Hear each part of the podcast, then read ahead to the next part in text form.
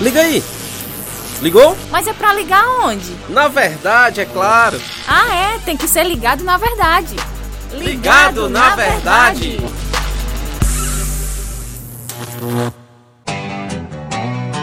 Muito bom, nosso podcast novamente com você. A gente falou há alguns episódios atrás, Inácio, sobre é, alma penada, né? A gente aprendeu Exatamente. que quem morre não pode voltar. Né? Isso. Teoricamente, não, via de regra. É, tá, tá na Bíblia, né? Não pode voltar. Exatamente, é a regra né, que Deus estabeleceu. Os mortos não voltam para se comunicar Exato. com os vivos. Não deveriam, né? E não voltam, né? Tá lá, nós aprendemos. Só ouvir o podcast novamente. Mas, mas e Samuel? Eita, rapaz. E aí, tá aí, né, o, o, a pedra no sapato de muita gente, né? Eu acho que, que, na verdade, é melhor refazer, reformular o negócio. Era Samuel ou não? Pois é, pergunta bem interessante. Vamos aprender aí, de acordo com as escrituras, sobre este assunto, né, que está lá em primeiro livro de Samuel, capítulo 28. Se a Bíblia mostra que os mortos não podem voltar para conversar com os vivos, quem apareceu lá? Foi Samuel de fato? Foi um demônio disfarçado? O pastor Álvaro Augusto vai explicar pra gente. Seja muito bem-vindo ao nosso podcast de hoje. Rapaz, olha só a bucha que vocês me deram aí, hein? Isso arruma tema fácil, né, então, vamos lá, né? Vamos, vamos olhar para o que o texto bíblico, a palavra de Deus, tem para dizer pra gente nesse episódio aí, né? Tão debatido aí no, no meio dos intérpretes bíblicos, sobre se era de fato Samuel que apareceu ali ou não, né, a Saul. É um texto um pouquinho complicado, né, da gente, da gente chegar a uma conclusão assertiva, visto que a gente tem muitas, muitas outras passagens na Bíblia que mostram é, ser difícil, ser é impossível essa comunicação, né, essa, essa interligação do mundo material com o mundo espiritual, no sentido de se comunicar com os que já morreram, né? Mas vamos lá, vamos ver o que o texto tem a nos dizer. Ah, o episódio em si, ele vai falar, é, nós, nós vamos nos remontar aí ao texto de 1 Samuel, né, no capítulo 28, que vai falar sobre exatamente o rei Saul consultando aí uma pitonisa, né, uma necromante, Uh, o debate é, de que Samuel havia aparecido a Saul por meio dessa necromante de Endor é algo que não encontra para a gente aí unanimidade no meio dos intérpretes. A gente tem várias posições, uhum. onde uns vão dizer que sim, foi de fato Samuel, outros vão dizer que não, que Deus não poderia de, de forma alguma ir contra a lei dele, porque ele já havia determinado que isso era algo abominável lá em Levítico, né? E quem fizesse isso estava sujeito à morte. Já outras pessoas vão chegar a defender, a dizer que aquilo ali não passou de uma dramatização, de um teatro, né? Por parte da, da necromante. Então nós temos basicamente essas três posições, né? Tamo junto, no ligado na verdade. Beleza, então vamos ouvir a sua posição, pastor. De acordo com o texto, era ou não era Samuel?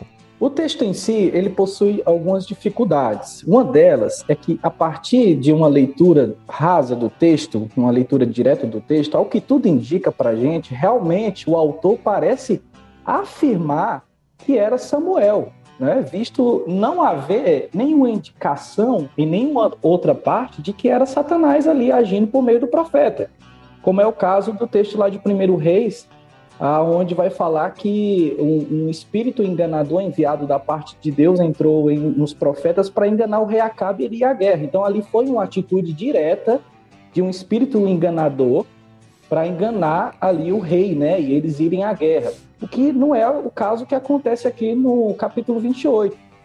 A gente vê na narrativa que o texto não dá margem de forma nenhuma para a gente ver aqui uma ação demoníaca por trás dessa, dessa, dessa suposta aparição de Samuel, né? Uhum. Agora, se nós olharmos lá no versículo 10, é, vai dizer que Saul, ele, ao ser inquirido pela necromante sobre uma suposta armadilha para lhe incriminar, né? Porque a, a, a, a, necromante ali ela já sabia que Saul tinha expulsado todos os adivinhos e necromantes e mandado matar todos os que faziam adivinhação no reino de Israel, quando Saul ainda estava ali como rei, né? Quando ele ainda estava ali, é, é, quando ele ainda estava agindo de forma correta diante de Deus, né? Então ele havia expulsado os necromantes e a necromante sabia muito bem que Saul ele não gostava dos adivinhos e necromantes. Aí então aparece esse suposto homem de Israel, né? É, porque a, a, a, mulher não há indicação de que a mulher sabia que era de fato Saul, porque naquela época não tinha é, o Instagram e o WhatsApp para ninguém saber, né? Então era comum que as pessoas não soubessem quem eram os seus reis, né? Não conhecessem a, a afeição é, dos seus reis. Então aparece esse homem. A mulher começa logo a desconfiar, né? Que e o que, que me garante que isso daí não é uma armadilha para me incriminar e você me matar e tirar minha própria vida, visto que Saul já tinha mandado é, matar todos os adivinhos e expulsado todos os necromantes de Israel. E aí, olha só que interessante, o texto vai dizer que, que Saul ele chega ao ponto, ao cúmulo, ao desespero, de jurar pelo nome de Deus e, e dar o nome de Deus como garantia pelo seu pecado. Olha, quantas vezes, né, João Inácio, a gente não chega ao ponto de Muitas vezes, em situações em que nós não conseguimos ouvir a voz de Deus, nós tomamos decisões que sabemos que são reprovadas por Deus e nós ainda usamos o nome de Deus como garantia para tal pecado nosso. Agora, vejam que dentro dessa questão de se era Saul ou não, veja que no intervalo do versículo 11 para o 12, o texto ele não narra que, que ritual foi utilizado ali pela mulher para trazer Samuel. Ele não narra, ele simplesmente é, tem ali um intervalo onde a mulher pergunta para Saul quem ela quer, que, quem ele quer que ela traga, né? E aí nós temos a aparição de Samuel abruptamente, rapidamente. Então nós temos esse vácuo aí onde não é mostrado qual foi o ritual. Não dá detalhes, né? É, não dá detalhes do que foi feito ali, qual foi o ritual que a mulher fez ali. O que nos dá duas hipóteses, basicamente. A primeira é de que o autor evita narrar aquele suposto ritual, visto se tratar de algo tão abominável que não merecia nem mesmo ser retratado ali. E a segunda hipótese é que, mesmo antes que houvesse um ritual por parte daquela necromante, daquela mulher, Deus, miraculosamente, de forma soberana, faz com que Samuel apareça.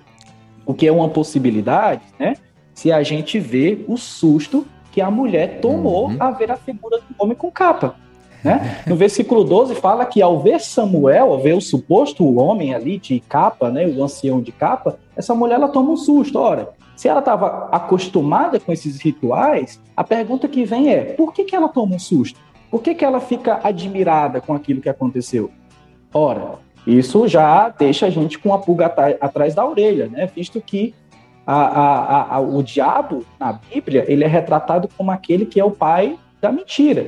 Então, se houvesse ali, um, de fato, é, uma, uma intercomunicação da necromante com, com o espírito maligno, ela em nenhum momento iria se admirar a tal ponto de tomar um susto como ela tomou ali, né?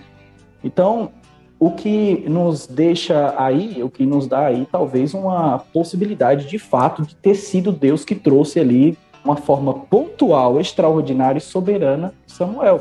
É, dentro do texto, qual foi o objetivo de Deus em trazer Samuel né, para falar com Saul? Acredito que, ah, como alguns, alguns intérpretes vão dizer, que ah, o fato de Deus ter permitido e ter trazido ali soberanamente é, Samuel para Saul seria com o intuito de mostrar o estado de perversidade e o estado de afastamento em que Saul se encontrava.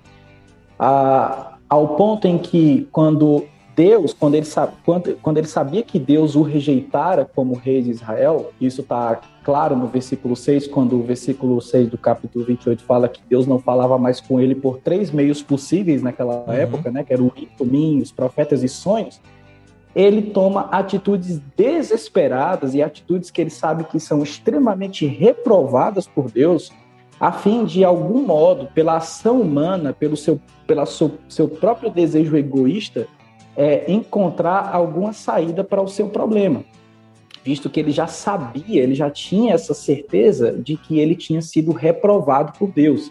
Então, acredito que Deus ele possa ter é, é, é, permitido que isso acontecesse, Deus possa ter trazido de fato Samuel de forma ali miraculosa, uhum. exatamente para mostrar esse estado de perversidade ao qual o rei ungido por Deus, mas que agora havia sido abandonado por Deus, se encontrava né, no, no, no, escopo da história. E a gente vê que uh, é interessante que a partir do capítulo 15, o texto, o autor bíblico, o que, que, que, ele vai fazer? Ele vai dar uma pausa nas narrativas de Saul. Ele vai focar agora no rei escolhido por Deus. E quem era o rei escolhido por Deus ali? Era Davi. Davi era que estava em foco. E é interessante que entre esses capítulos, no capítulo 28, nós temos uma pausa, aonde o autor bíblico ele vai focar em Saul para mostrar o estado de perversidade em que Saul se encontrava. Ao passo que Davi, ele mesmo com seus erros né, e seus pecados, a gente uhum. via, mas era um homem que estava disposto a buscar a direção de Deus para para a sua vida, né, para uhum. o seu reinado. A gente vê ali um contraste muito claro entre as atitudes de Saul, rei rejeitado por Deus, e as atitudes de Davi, o rei escolhido por Deus agora para guiar a nação de Israel. Né? Então nós temos aí um estado completamente de alienação e afastamento. A que ponto o homem é capaz de chegar quando ele está em um estado de alienação de Deus, ou seja, no estado de afastamento de Deus? Ele é capaz de, de, de recorrer até as práticas mais abomináveis a fim de colocar os seus planos egoístas em prática, que é o caso exatamente aqui de Saul. Né? Então, gente, eu não descarto essa hipótese, não descarto essa, essa hipótese, embora esse seja, como dizem alguns intérpretes, um argumento no escuro. Assim uhum. como é um argumento no escuro você dizer que ali era um demônio que estava agindo por trás de, da, da, de Samuel. Porque o, trecho, o texto não, não diz isso né, é. com clareza. Agora... Então o texto ele deixa esse, esse vácuo aí aberto para gente. Mas eu creio que é, é, é, por, essa, por esse ponto aí. Né? E, e, dentro dessa interpretação, nós temos aí vários comentaristas brasileiros, aí, inclusive, é, os pastores Augusto Nicodemos, que, que acredita dessa forma, né? Nós temos outros comentaristas também aí que vão é, ratificar esse ponto de vista. Agora eu quero ouvir o comentarista Inácio falar de um caso aqui, de um caso que a Bíblia fala que foi realmente um que morreu e voltou. Exato. Quem foi Não é que eu vou comentar, eu vou citar o que é, que não vai jogar essa, esse peso aí pra mim, não. não. Moisés e Elias ali, quando vieram falar com Jesus. Elias, pelo menos, foi. Ele não passou pela morte, né? Exato. Mas Sim, Moisés, Moisés passou. passou. pela morte. E voltou né? para conversar, com Jesus, conversar com Jesus. E, e os discípulos que estavam com Jesus viram. Exatamente. E, e aí? E reconheceram, né? Ó, oh, esse aqui é fulano, esse aqui é fulano. E, e Marcos, inspirado por Deus, diz que era Moisés e Elias. Exatamente. E ali de fato, é, ali de fato é Moisés e Elias, mas ali o texto é claro quando ele diz que ali se trata de uma ação direta e soberana de Deus, como aquele que tem o poder sobre a vida e sobre os mortos. Uhum. Ele é o único que tem essa prerrogativa, ele é o único que tem esse poder. Conquanto ele tenha é, não permite, ele tenha dito que o, ao homem não é possível, Deus, ele é, ele é o Senhor soberano sobre a vida e ele tem sim a prerrogativa e o poder de trazer quem ele quiser à vida. Uhum. Ah, e, e, exatamente eu creio que esse seja o caso ali no, no, no fato que é narrado ali no, na transfiguração, quando Jesus encontrou Moisés e Elias ali, e ali ele mostrou a sua glória né, ao lado de Moisés e, e Elias. Então creio que seja esse o caso. Nós precisaríamos de mais tempo, né, para né, é, conversar sobre esse, esse outro texto aí, né, de Moisés e Elias. É. Mas fato é que esses dois textos, né, de, no caso Samuel e de Moisés ali, nunca deve, devem ser usados para dizer que a Bíblia ela, ela afirma, ela prova, né, a comunicação com os mortos. Por quais motivos? Pelo motivo, pelos, pelos motivos que o pastor Álvaro já trouxe no outro podcast sobre alma penada. Se você quer aprender sobre esse fato que os mortos não podem voltar, né? É, em via de regra.